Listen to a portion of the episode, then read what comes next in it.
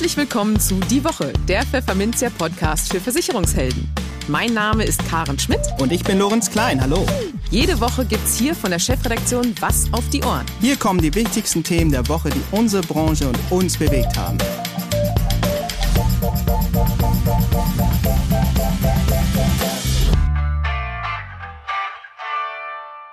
Moin aus Hamburg und herzlich willkommen zu Folge 64 unseres Podcasts. Heute ist Freitag, der 29. Oktober 2021. Und diese Themen haben wir heute für Sie. Wir sprachen mit Michael Franke, Gründer und Geschäftsführer des Analysehauses Franke und Bornberg, über die Anfänge der Berufsunfähigkeitsversicherungen in Deutschland und wie sich der Markt seither entwickelt hat. In den News der Woche sorgen sich viele Beschäftigte um ihren Arbeitsplatz in der Versicherungsbranche und die Unternehmensberatung Mercer hat die weltweit besten Altersvorsorgesysteme ermittelt. Außerdem widmen wir uns einer Umfrage der Aufsichtsbehörde BaFin zum Thema Nachhaltigkeit und wir schauen uns die aktuellen Autodiebstahlzahlen des GDV an. Und für unser Schwerpunktthema für den Monat Oktober, Regulierung, gingen wir mit Vorsorgeexpertin Dr. Henriette Meissner von der Stuttgarter die Ergebnisse der Ampelsondierungsgespräche durch, sprachen über ein mögliches Provisionsverbot und gewünschte Verbesserungen in der BAV. Im Gespräch. Wer als Versicherungsmakler seine Kunden zu Berufsunfähigkeitsversicherungen berät oder auch andere Produkte zur Absicherung der Arbeitskraft vermittelt, wie zum Beispiel Grundfähigkeitsversicherungen, der kommt an den Ratings des Analysehauses Franke und Bornberg kaum vorbei. Gründer und Geschäftsführer Michael Franke begleitet den Markt schon seit den 1990er Jahren. Zu einer Zeit, als es BU-Absicherungen ausschließlich als Zusatzversicherung gab und es zum Leidwesen der Kunden kaum Marktstandards gab. Heute ist das zum Glück anders und doch bleibt immer noch viel zu tun, um die Deutschen von der Absicherung ihrer Arbeitskraft zu überzeugen. Im nun folgenden Gespräch schaut Michael Franke auf die Anfänge seiner Karriere zurück und wirft zugleich einen kritischen Blick auf die heutige Marktlage der BU und das Potenzial für Alternativprodukte zur BU. Hallo Herr Franke, schöne Grüße aus Hamburg, willkommen im Podcast. Ja, hallo zurück. Ähm, willkommen aus Hannover, kann ich jetzt sagen. Also gar nicht so weit auseinander. Ja, Herr Franke, die Arbeitskraftabsicherung sei in der DNA von Franke und Bornberg unauslöschlich verankert. Auf dieses Selbstverständnis legt Ihr Unternehmen großen Wert. Zudem heißt es aus Ihrem Hause, dass Sie persönlich bereits im Jahr 1995 die DNA der Berufsunfähigkeitsversicherung entschlüsselt hätten. Ja, was genau kann man sich darunter vorstellen und äh, welche Folgen hatte diese Erkenntnis für die weitere Entwicklung des BU-Marktes bis zum heutigen Tage, der ja über die Ratings von Franke und Bornberg ganz maßgeblich mitgeprägt wurde und wird? Ja, dazu würde ich mal Sie ganz kurz ein bisschen abholen noch. Also es begann schon etwas über vor 1995 äh, nämlich äh, ungefähr 1987 bin ich in das Thema Berufsunfähigkeitsversicherung eingestiegen, äh, damals auch als Vermittler. Und um diese Zeit mal so ein bisschen nachzufühlen, damit gab es praktisch keine selbstständige Berufsunfähigkeitsversicherung, sondern das war das Zeitalter der BUZ, der Zusatzversicherung. Und tatsächlich, wenn man die eingeschlossen hat in Hauptversicherungen wie kapitalbildende Versicherung oder Risikoversicherung, da ging das nur sehr restriktiv. Und zum anderen gab es teilweise auch Provisionsabschläge. Also man musste wirklich Fan der BU sein, äh, wenn man damals das Geschäft schon gemacht hat. Und es gab wenig Unterschiede in den Produkten zu der Zeit, weil damals noch die Vorabgenehmigung durch das Bundesaufsichtsamt für Versicherungen halt äh, erforderlich war. Insofern gab es einige Unterschiede, die waren aber doch sehr relevant und die konnte man damals schon in der Beratung ganz gut ansetzen. Das war so das, die Vorbefassung mit dem Thema und richtig spannend wurde es dann 1995, weil wir Mitte 94 die sogenannte Deregulierung hatten. Das heißt, die Versicherer durften ab dem Zeitpunkt tatsächlich ihre Bedingungen selber schreiben und mussten nicht mehr genehmigen lassen. Und äh, was dabei herauskam, das war sehr abenteuerlich. Äh, und hat jeder Versicherer völlig unterschiedlich formuliert. Es war, gab gar keinen Standard mehr. Und das hat dazu geführt, dass ich zunehmend angefangen habe, mir wirklich selber die Bedingungen in Tabellen aufzubereiten und ein Bewertungssystem aufzubauen. Damals noch für die Kundenberatung auch tatsächlich. Und man hielt es damals auch für eigentlich nicht möglich, aus rechtlichen Texten eine Bewertung abzuleiten. Aber das motiviert ja bekanntlich besonders, wenn die meisten sagen, es geht nicht. Und insofern ähm, gab es dann tatsächlich die Situation, dass ich auf, nach einem Vortrag von einem Journalisten angesprochen wurde und gesagt hat, wollen Sie das nicht mal veröffentlichen? Und tatsächlich war diese Initialzündung 1995 auch die Geburtsstunde des Produktratings im deutschen Markt, nämlich die erste Veröffentlichung eines Produktratings und das war damals die Berufsunfähigkeitsversicherung. Und das war der Einstieg im Grunde und was dann kam, das war eine relativ schnelle Entwicklung, äh, nämlich dass äh, ich dann die Vermittlertätigkeit auch aufgegeben habe und letztlich dann Rater geworden bin, um halt keine Interessenskonflikte zu haben. Das Erste, was wir erreichen konnten, wenn man jetzt überlegt, was ist passiert seitdem, äh, die ersten Standards zu schaffen. Das heißt, aus dem völlig unterschiedlichen Formulieren. Wir hatten ja noch nicht mal einen einheitlichen Berufsbegriff. Die Möglichkeiten zur Verweisung waren sehr und extrem unterschiedlich. Man musste Berufswechsel mitteilen. In der heutigen Welt sind solche Dinge gar nicht mehr vorstellbar. Und ähm, tatsächlich konnten wir damals im, nach den ersten Jahren eben doch deutliche Standards schaffen. Und wenn man überlegt, was bewirkt das eigentlich, das klingt jetzt so, naja, wofür braucht man Standards?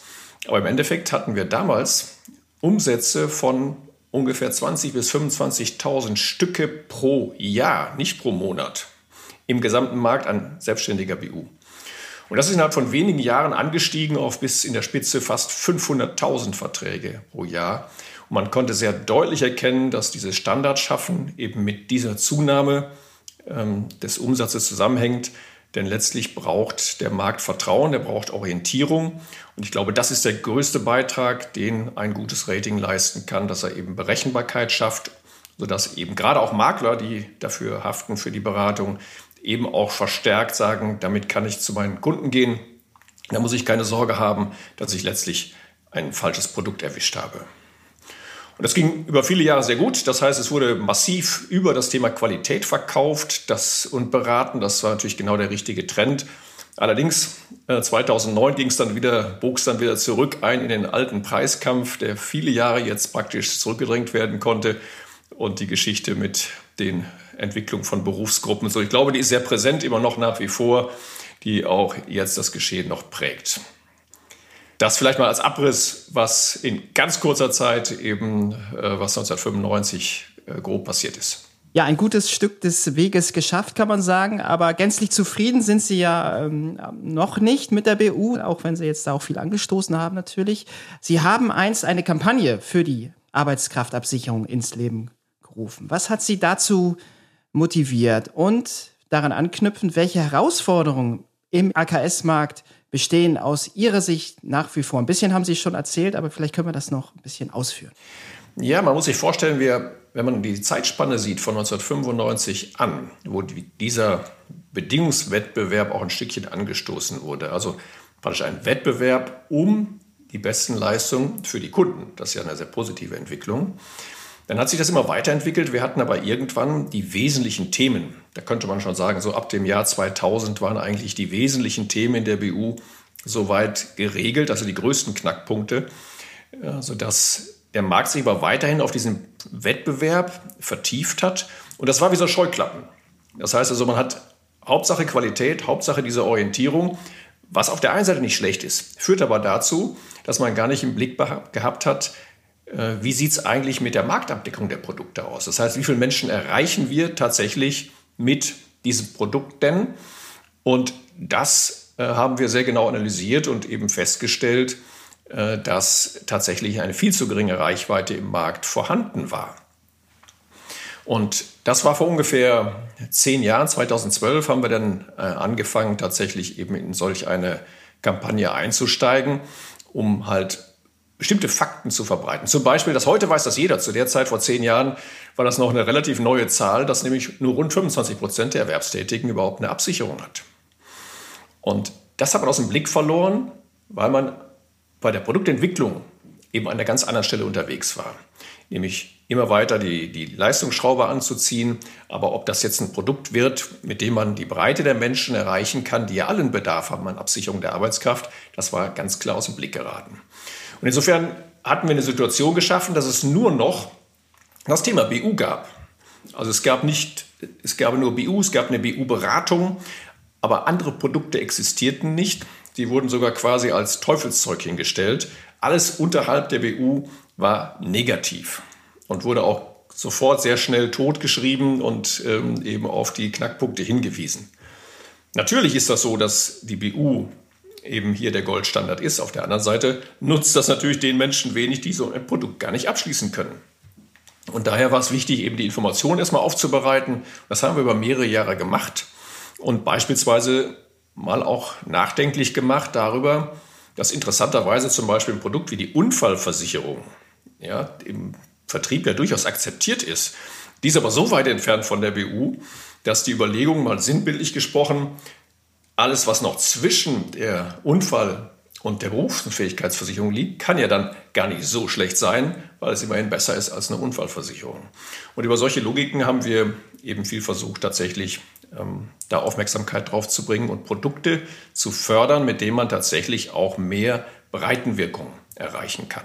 Und dazu war ein wichtiger Schritt, dass wir zunächst mal von dem reinen BU-Begriff nur wegkamen, weil sonst konnte ich ja letztlich, es gab ja keine Erwerbsunfähigkeitsberatung oder Grundfähigkeitsberatung, es gab nur BU-Beratung. Deshalb haben wir den Begriff der Arbeitskraftabsicherung geprägt. Und ich glaube, das war recht erfolgreich nach anfänglichen äh, Herausforderungen. Weil wenn Sie heute auf die Seiten der Versicherer schauen, die Internetseiten, dann finden Sie fast bei jedem Versicherer auch in den Broschüren eben den Begriff Arbeitskraftabsicherung. Das war zu der Zeit überhaupt nicht der Fall. Manchmal auch Einkommensabsicherung. Einkommensabsicherung ist genauso in Ordnung. Also habe ich überhaupt gar keine äh, Präferenzen, ob man es Arbeitskraftabsicherung oder Einkommenssicherung nennt, ist absolut in Ordnung. Hauptsache, man macht klar, es gibt einen Bedarf, die Arbeitskraft abzusichern, das Einkommen zu sichern und jetzt brauche ich Produkte, mit denen ich diesen Bedarf tatsächlich decken kann. Und dazu gibt es eben mehrere. Und wenn das einmal im Grunde akzeptiert ist, dann kann ich eben in das Regal greifen, was die Versicherer bereitstellen. Und das hält in der Regel neben der BU ja noch andere Produkte vor. Das ist genau das richtige Stichwort.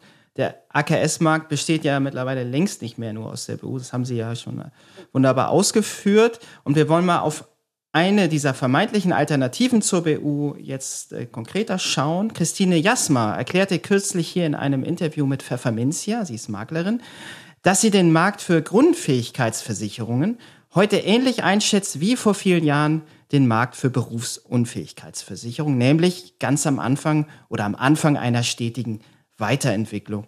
Es wird notwendig sein, forderte sie im Interview, dass Versicherer ihre Bedingungen in der Grundfähigkeitsversicherung nach und nach konkretisieren und verbessern.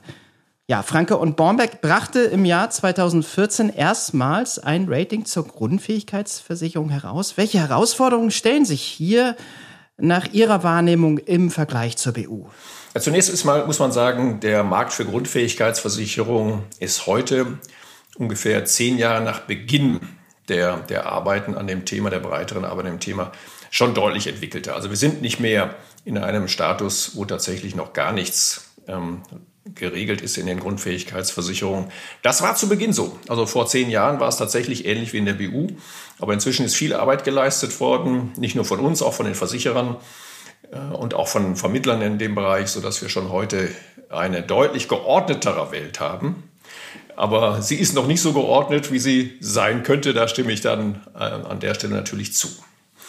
Und zunächst der erste Schritt, die Herausforderung dabei war ganz klar.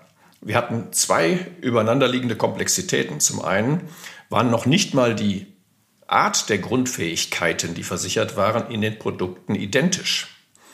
Da hat sich fast jeder Versicherer sowas rausgepickt und ähm, im Ergebnis konnte man die Produkte aber kaum vergleichen, weil der eine eben sagte, ich habe Heben und Tragen, der andere sagte, ich habe Treppe gehen, der nächste sagte, ich habe Knien und Bücken und wieder aufrichten und das könnte man jetzt sofort führen. Das heißt, man hatte überhaupt gar keine Einheitlichkeit da drin. Und das war der erste Schritt, den wir im Rating gemacht haben, dass wir gesagt haben, wir setzen die 14 wichtigsten Grundfähigkeiten äh, so an, dass man ohne äh, diese 14 gar kein Top-Rating kriegen kann. Also das ist die einfachste Steuerungsmöglichkeit, die wir haben. Und die hat auch gut funktioniert, sodass wir heute sagen können, die wesentlichen Grundfähigkeiten sind in allen guten Produkten drin.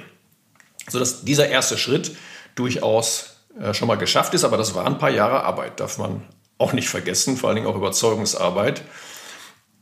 Der zweite Schritt, der noch ähm, offen ist, ist, dass diese Grundfähigkeiten nicht identisch formuliert sind. Das heißt, unter Hände gebrauchen verstehen äh, viele Versicherer völlig unterschiedliche Dinge.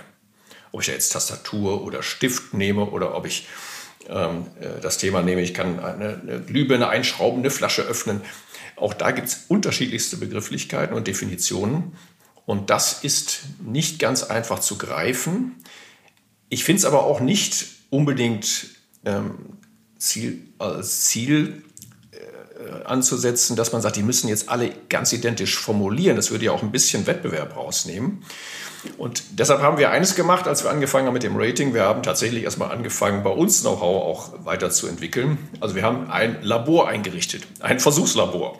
Wir haben die ganzen Grundfähigkeiten bei uns wirklich nachgebaut, aufgebaut, sodass wir wirklich mit unseren Analysten das durchgegangen sind. Wir probieren das mal aus, was das heißt. Ein Gewicht von 5 Kilo so und so hoch zu heben und so weit zu tragen. Oder ein Gewicht von 2 Kilo von da nach da zu heben. Schürzengriff und alles, was man da schöne äh, Definitionen hatte, auszuprobieren um ein Gefühl dafür zu kriegen, äh, was ist das eigentlich an Grundfähigkeit, die da versichert ist und wie schwer oder einfach verliert man die. Und der zweite Punkt war, wir haben viel medizinisches Wissen nachgerüstet, wir mit spezialisierten Medizinern, aber auch mit Rückversicherern zusammengearbeitet haben, um eben besser zu verstehen, wie äh, und welche, ob diese unterschiedlichen Formulierungen tatsächlich auch für die Kunden hinterher im Leistungsfall unterschiedlich sind. Und das waren die Grundarbeit, die wir gemacht haben, sodass es uns dann gelungen ist, eben ein Rating aufzubauen, was eben nach sauberen Prinzipien und fachlichen Prinzipien aufgebaut ist. Vielen Dank für diesen Ausflug in die Welt der Grundfähigkeitsversicherung. Lieber Franke, Sie haben für den Vergleich von unterschiedlichsten Produkten zur Arbeitskraftabsicherung Vergleichsindikatoren entwickelt. Wie können sich denn Versicherungsmakler diesen Vergleich konkret zunutze machen? Ja, vielleicht zunächst mal zu dem Bedarf. Also wenn es jetzt äh, gelingt und wir gehen mal davon aus, das ist uns halbwegs gelungen, eben für die einzelnen Produkte, eine Berufsunfähigkeit, eine Erwerbsunfähigkeitsversicherung, eine Grundfähigkeitsversicherung, ein ähm, äh, fachlich anspruchsvolles Rating zu entwickeln, dann kann ich ja innerhalb dieser Produktlinie vergleichen. Der Vermittler und Berater hat aber jetzt darüber hinaus die Aufgabe zu sagen, wie erkläre ich denn beispielsweise meinen Kunden, wo der Unterschied zwischen der Berufsunfähigkeitsversicherung und der Grundfähigkeitsversicherung geht. Also BU und EU, das kann man noch relativ einfach erklären. Ich habe einen Schieberegler, da geht es einmal von eigenem Beruf hin zum Arbeitsmarkt und ansonsten bleibt aber das System gleich. In der Grundfähigkeitsversicherung spielt das Spiel aber komplett anders. Da sind die Fähigkeiten definiert, sie haben nichts mehr mit der beruflichen Tätigkeit direkt zu tun. Also war die Frage, wie kann ich denn in einer Beratung jetzt sauber gegeneinander abwägen, welches Produkt denn tatsächlich passt und welche Risiken eigentlich abgedeckt sind. Und das war eigentlich somit das Abenteuerliste, was wir, glaube ich, die, die letzten Jahre gemacht haben, zu sagen, wir machen jetzt mal einen Vergleich durch die Produktlinien hindurch. Also sowas gab es vorher nicht. Ich weiß auch gar nicht, ob es das überhaupt noch ein zweites ja, Mal weil gibt. Immer der Vorwurf da ist, Äpfel mit Birnen ne, zu vergleichen. Genau, deshalb muss ich ja ein neues Konstrukt schaffen.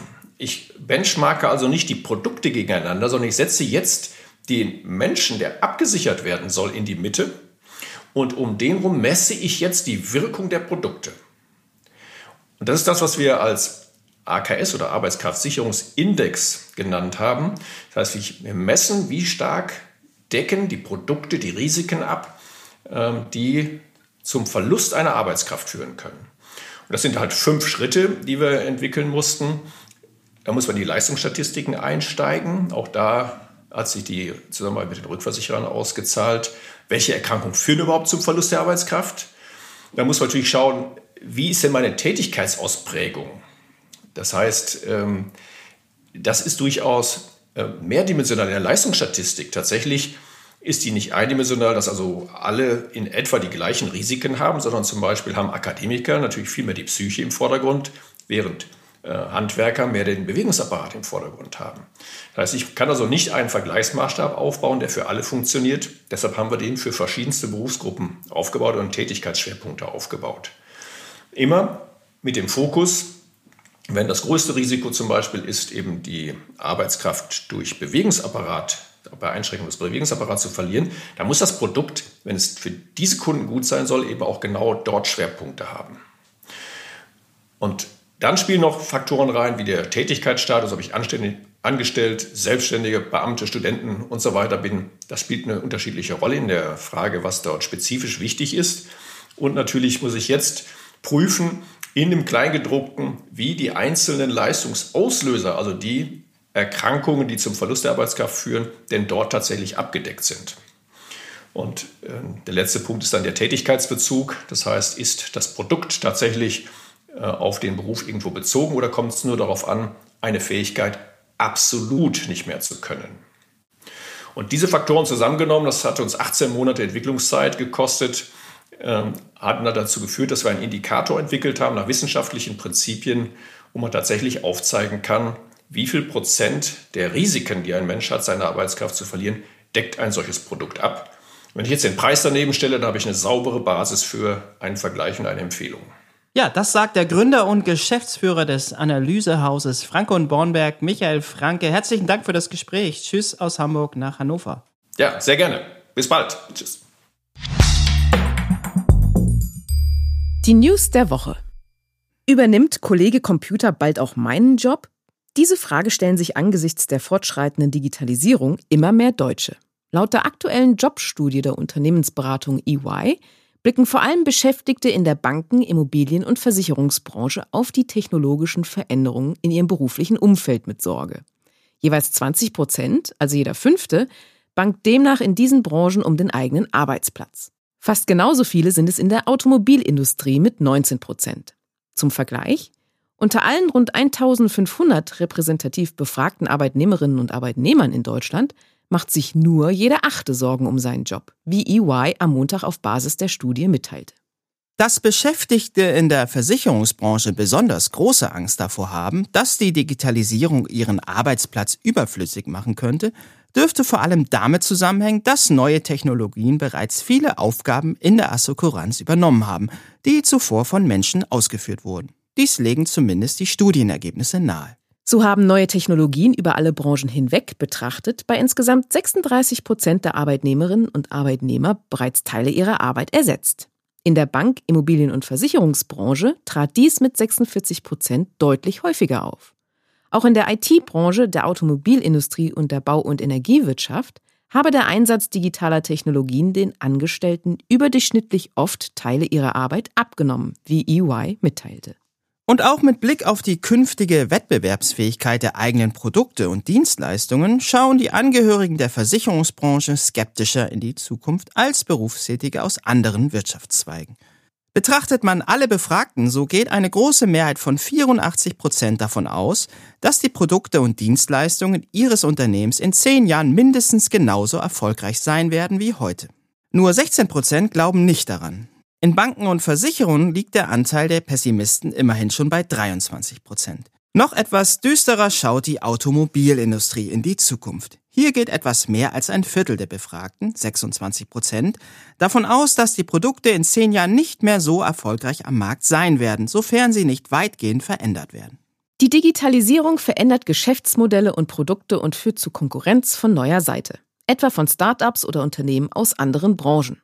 Das verstärkt den Veränderungsdruck auf die Unternehmen, sagt Markus Heinen, Leiter des Geschäftsfeldes Personalberatungsdienstleistungen bei EY in Deutschland. Daher sei es für die Unternehmen sehr wichtig, alle Mitarbeitenden von Anfang an bei der Einführung neuer Lösungen mitzunehmen und deren Vorteile deutlich zu machen, so der EY-Manager. Regelmäßige Fortbildungen helfen dabei, die Akzeptanz zu steigern und die Technologien mit der größtmöglichen Effizienz in der Organisation zu etablieren, so Heinen. Im Vergleich von 43 Altersvorsorgesystemen weltweit belegt Deutschland Rang 14. Das beste System weist Island auf, gefolgt von den Niederlanden und Dänemark. Schlusslich ist Thailand. Zu diesem Ergebnis kommt der jährliche CFA Institute Global Pension Index der Unternehmensberatung Mercer. Mit Platz 14 hat das deutsche System zwar die Spitzengruppe deutlich verfehlt, dennoch muss sich die Bundesrepublik für ihr oft gescholtenes Altersvorsorgesystem keineswegs schämen. Denn bei zwei von drei Teilindizes schneidet das hiesige System überaus respektabel ab. So kann Deutschland in der Kategorie Angemessenheit satte 79,3 Punkte einheimsen. Liegt hier also nicht weit entfernt von Spitzenreiter Island, das hier 82,7 Punkte erzielte.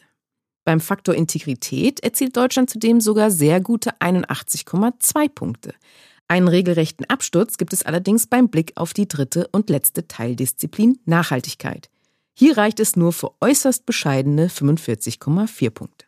Der Index zeigt, dass das Altersvorsorgesystem in Deutschland insgesamt positiv bewertet wird und unser Rentensystem in den Bereichen Angemessenheit und Integrität sehr stabil ist und wir uns in den letzten Jahren kontinuierlich verbessern konnten, lobt Mercer Deutschlandchef Norman Dreger.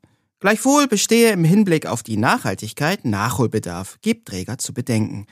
Die Ausfinanzierung über ein Kapitaldeckungsverfahren würde dies erheblich verbessern, findet der Analyst.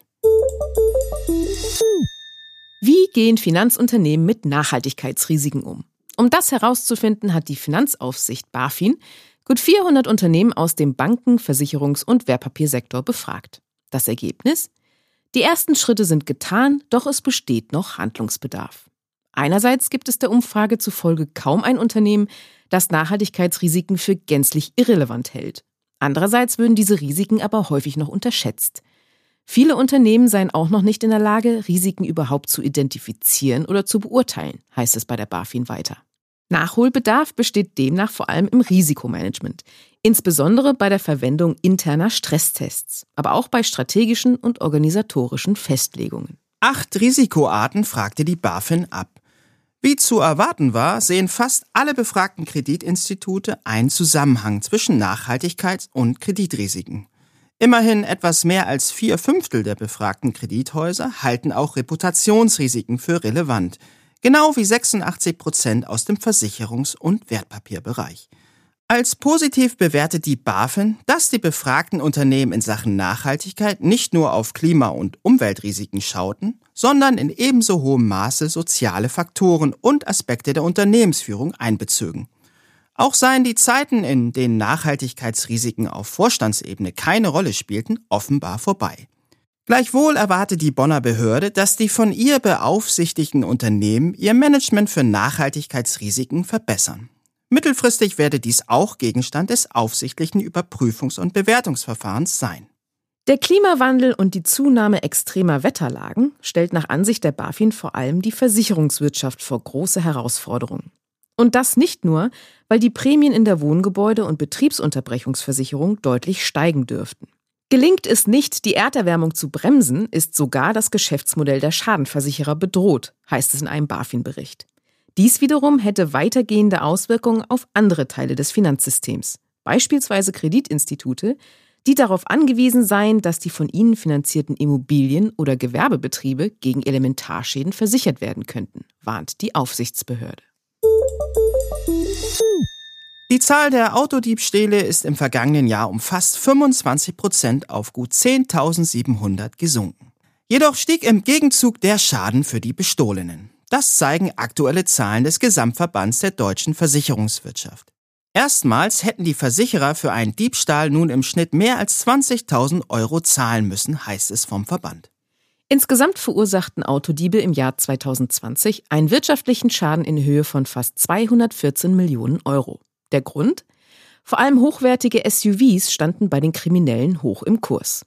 Unter den zehn am häufigsten gestohlenen Modellreihen finden sich gleich sieben Typen dieser Bauform, darunter jeweils zwei Modelle von Land Rover, BMW und Toyota. Im Herstellervergleich wurden laut dem GDV Autos des Herstellers Land Rover am häufigsten gestohlen. Gegen den Trend stieg die Zahl der Land Rover Diebstähle im vergangenen Jahr um ein Drittel auf 190 Stück. Damit kam man auf 1000 Casco-versicherte Autos dieser Marke fast zwei Diebstähle.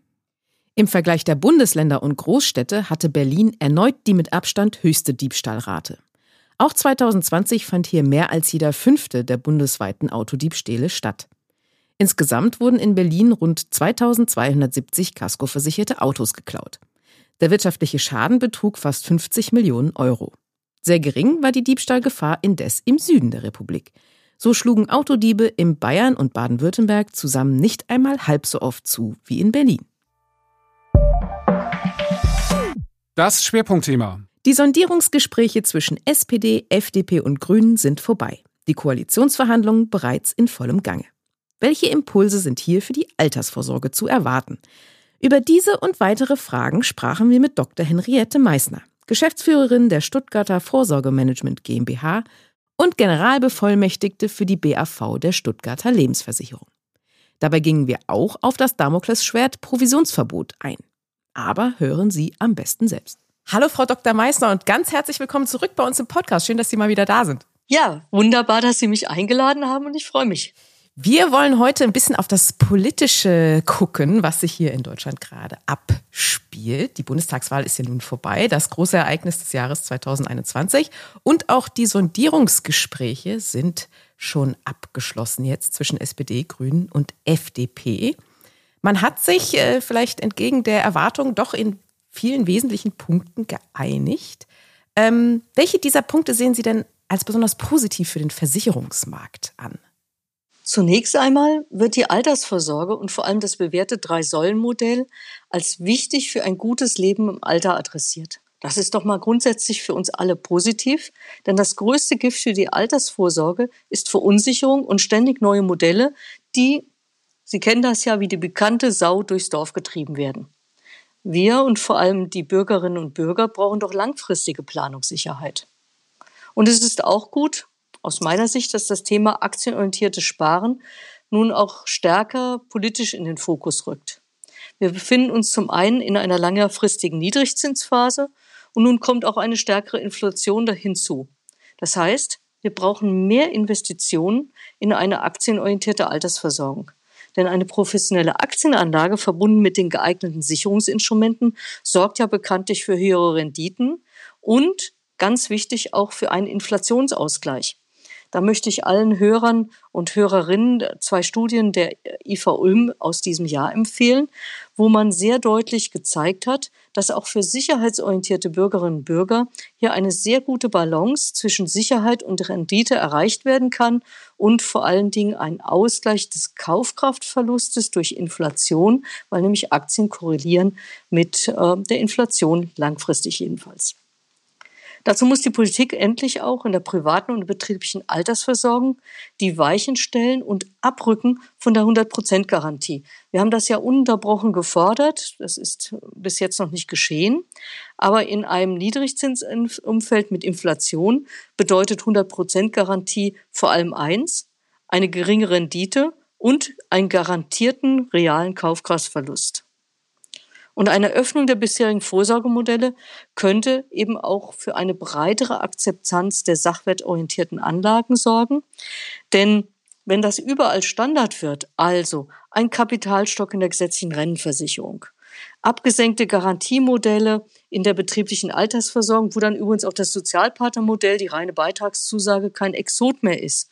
Und in der privaten Altersversorgung mehr Aktienorientierung, wo das ja eigentlich schon Realität ist. Dann haben wir einen Dreiklang und der Bürger merkt, hier ist es ernst, das funktioniert auch und zwar in allen drei Säulen. Also das halte ich für ganz zentral, denn wir brauchen ja doch die Akzeptanz der Kunden, der Bürgerinnen und Bürger. Und das machen doch im Moment schon unsere Beraterinnen und Berater, die Vermittler draußen vor Ort die eben zeigen in der privaten Altersversorgung, wie man eine neue Balance haben kann zwischen langfristiger Sicherheit, Rendite und Inflationsausgleich.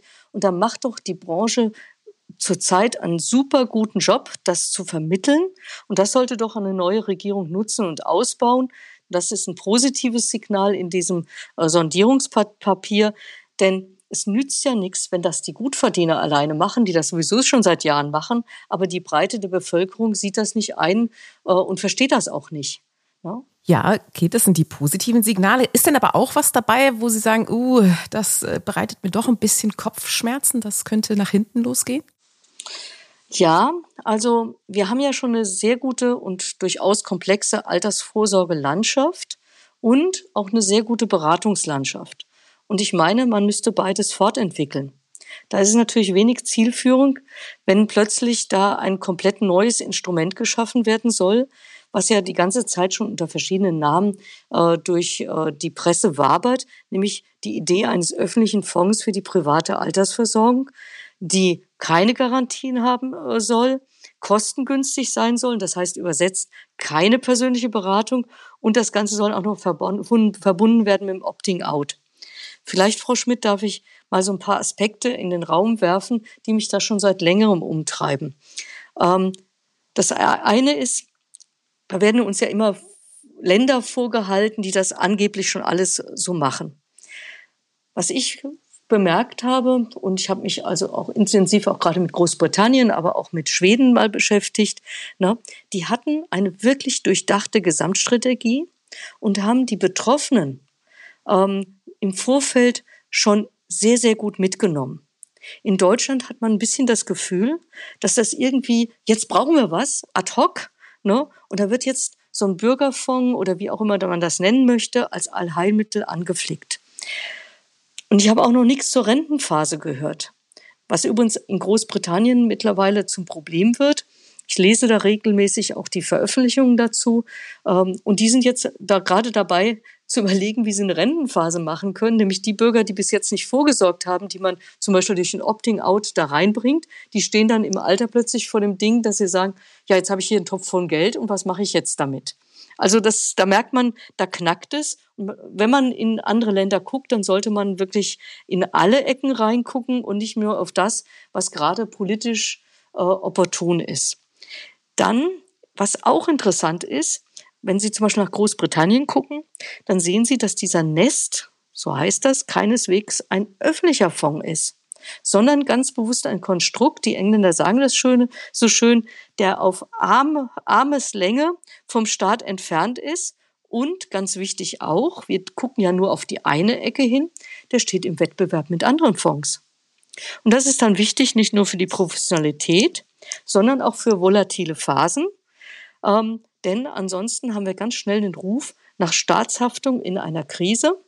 Ähm, und ich darf mal daran erinnern, als die reine Beitragszusage geschaffen wurde, war auch zwischendurch die Diskussion da, ob nicht der Staat in Krisenzeiten haften soll.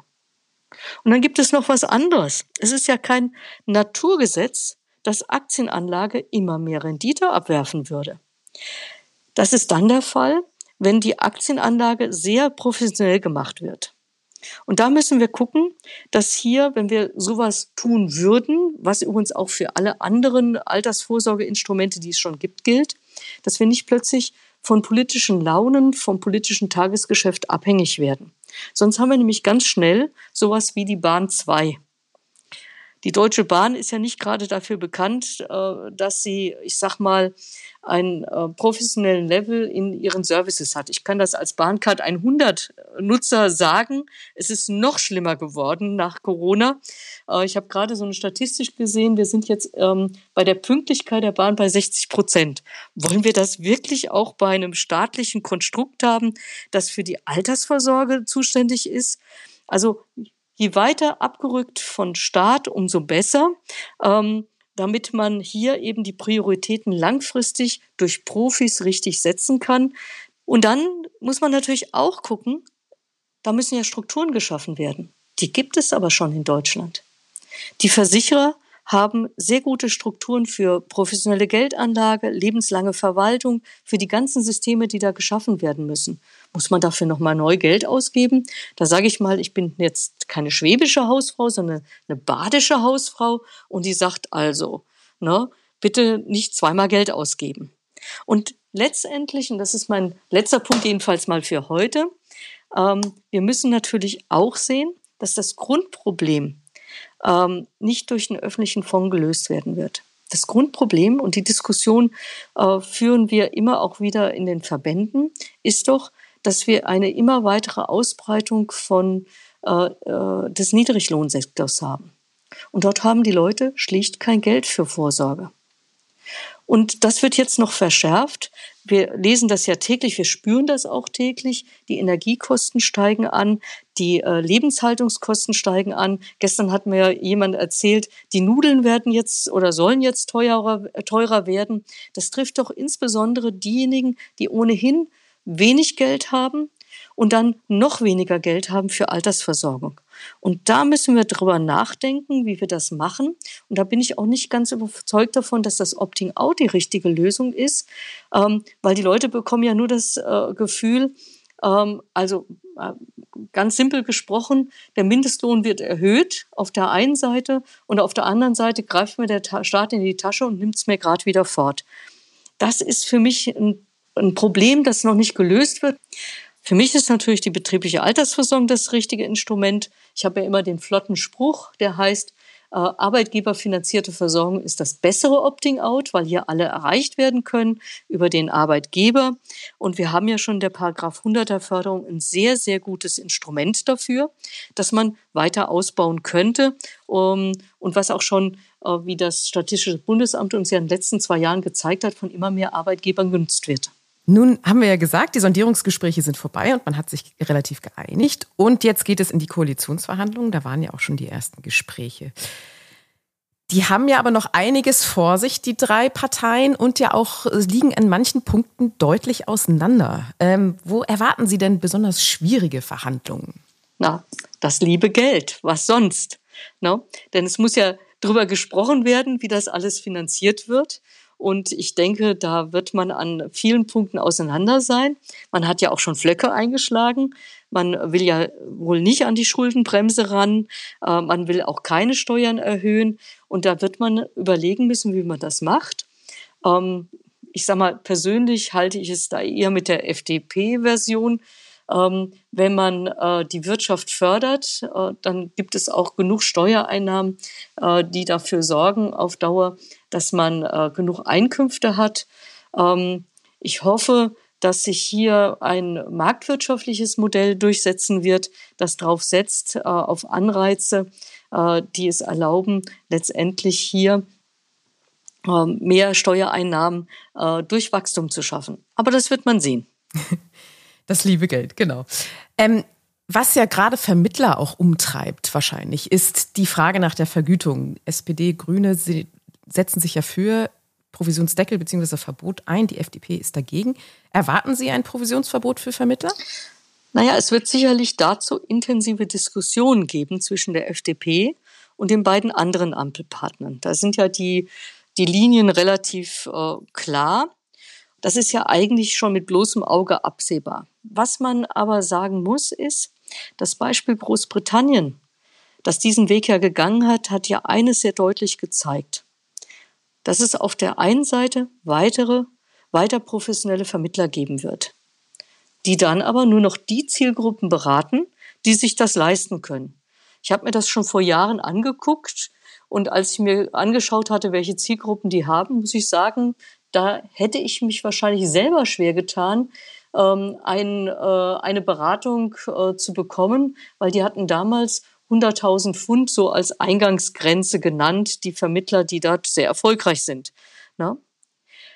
Und das Weitere, was ich dazu auch so im Kopf habe, auch aus Großbritannien, ist, unser großer Vorteil in Deutschland ist doch, dass sich jeder eine gute Beratung durch das Mischmodell der Provision leisten kann. Das heißt, es gibt Leute, die kaufen äh, weniger ein, Leute, die kaufen mehr ein und im Grunde rechnet sich das für einen Vermittler, weil er über den Schnitt ähm, genug äh, Geld für die Beratung verdient. So, das fällt dann weg. Und das wird jetzt auch in Großbritannien ja immer mehr beklagt, dass sich nur noch die Wohlhaben eine Beratung leisten können. Und so richtige Alternativen habe ich in Großbritannien auch nicht gesehen. Da wird dann immer schon mal von Robo-Beratung, Robo-Advice geredet. Aber ähm, dann stellt man ja auch fest, dass auch solche Modelle Geld kosten, dass solche Modelle gepflegt werden müssen und alles, was EDV gestützt wird, ähm, ist dann auch letztendlich von der knappen Ressource EDV-Entwickler abhängig und dann kommt noch Datenschutz dazu und so weiter.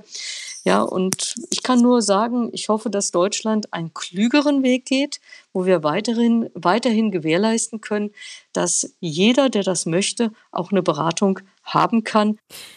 Ihr Steckenpferd ist ja die betriebliche Altersversorgung. Hm, welche Impulse erwarten Sie denn da von einer Ampelregierung? Beziehungsweise was würden Sie sich denn hier wünschen? Ach, Frau Schmidt, das ist ja immer toll, wenn man wünscht dir was hat. Ähm, und natürlich haben wir auch Wünsche für die betriebliche Altersversorgung. Also zuerst mal der größte Wunsch ist schon mal da in Erfüllung gegangen, nämlich betriebliche Altersversorgung kommt schon im Sondierungspapier vor. Das heißt, die betriebliche Altersversorgung ist auf dem Radar. Ähm, und das würden wir uns auch wünschen, dass sie auf dem Radar bleibt. Ähm, denn es ist ja immer die Sorge, wenn jetzt neue Systeme angedacht wird, dass die alten dann ein bisschen vernachlässigt werden. Das neue Spielzeug ist schöner als das alte. Ne? Und ähm, der erste Wunsch wäre deshalb, der Erhalt und vor allem die weitere stetige Verbesserung der Systeme der betrieblichen Altersversorgung. Und dazu gehört ganz besonders, dass wir einen guten Rahmen für Zusagen mit weniger Garantien bekommen. Denn wir haben ja vorhin schon darüber gesprochen, ähm, dass wir überall in dem Drei-Säulen-System mehr auch auf äh, aktienorientierte Anlagen setzen müssen. Äh, sogar in der gesetzlichen Rentenversicherung ist das jetzt geplant, auch richtigerweise so. Ähm, und wenn wir das auch in der betrieblichen Altersversorgung noch besser verankern könnten, das wäre super. Und dazu gehört natürlich auch eine Öffnung der reinen Beitragszusage. Dann, was man vielleicht nicht so ganz auf dem Radar hat, was aber für viele äh, große Versorgungswerke sehr, sehr wichtig ist, das Bundesverfassungsgericht hat ja schon entschieden im Bereich der Verzugszinsen der Finanzämter, dass äh, die hohen Verzugszinsen im Rahmen der Niedrigzinsphase tatsächlich nicht mehr verfassungsgemäß sind. Es gibt äh, auch ähm, Verfassungsbeschwerden zum Thema Pensionszusagen, also die Bewertung von Pensionszusagen mit noch sechs Prozent. Dazu gehört auch die Unterstützungskassen, wo das mit 5,5 Prozent äh, erfolgt. Äh, dort würden wir uns natürlich wünschen, wenn die Bundesregierung, die neue Bundesregierung das im nächsten Jahr angeht, was sie ja muss, dass dann auch gleich alle anderen Dinge mitgeregelt werden.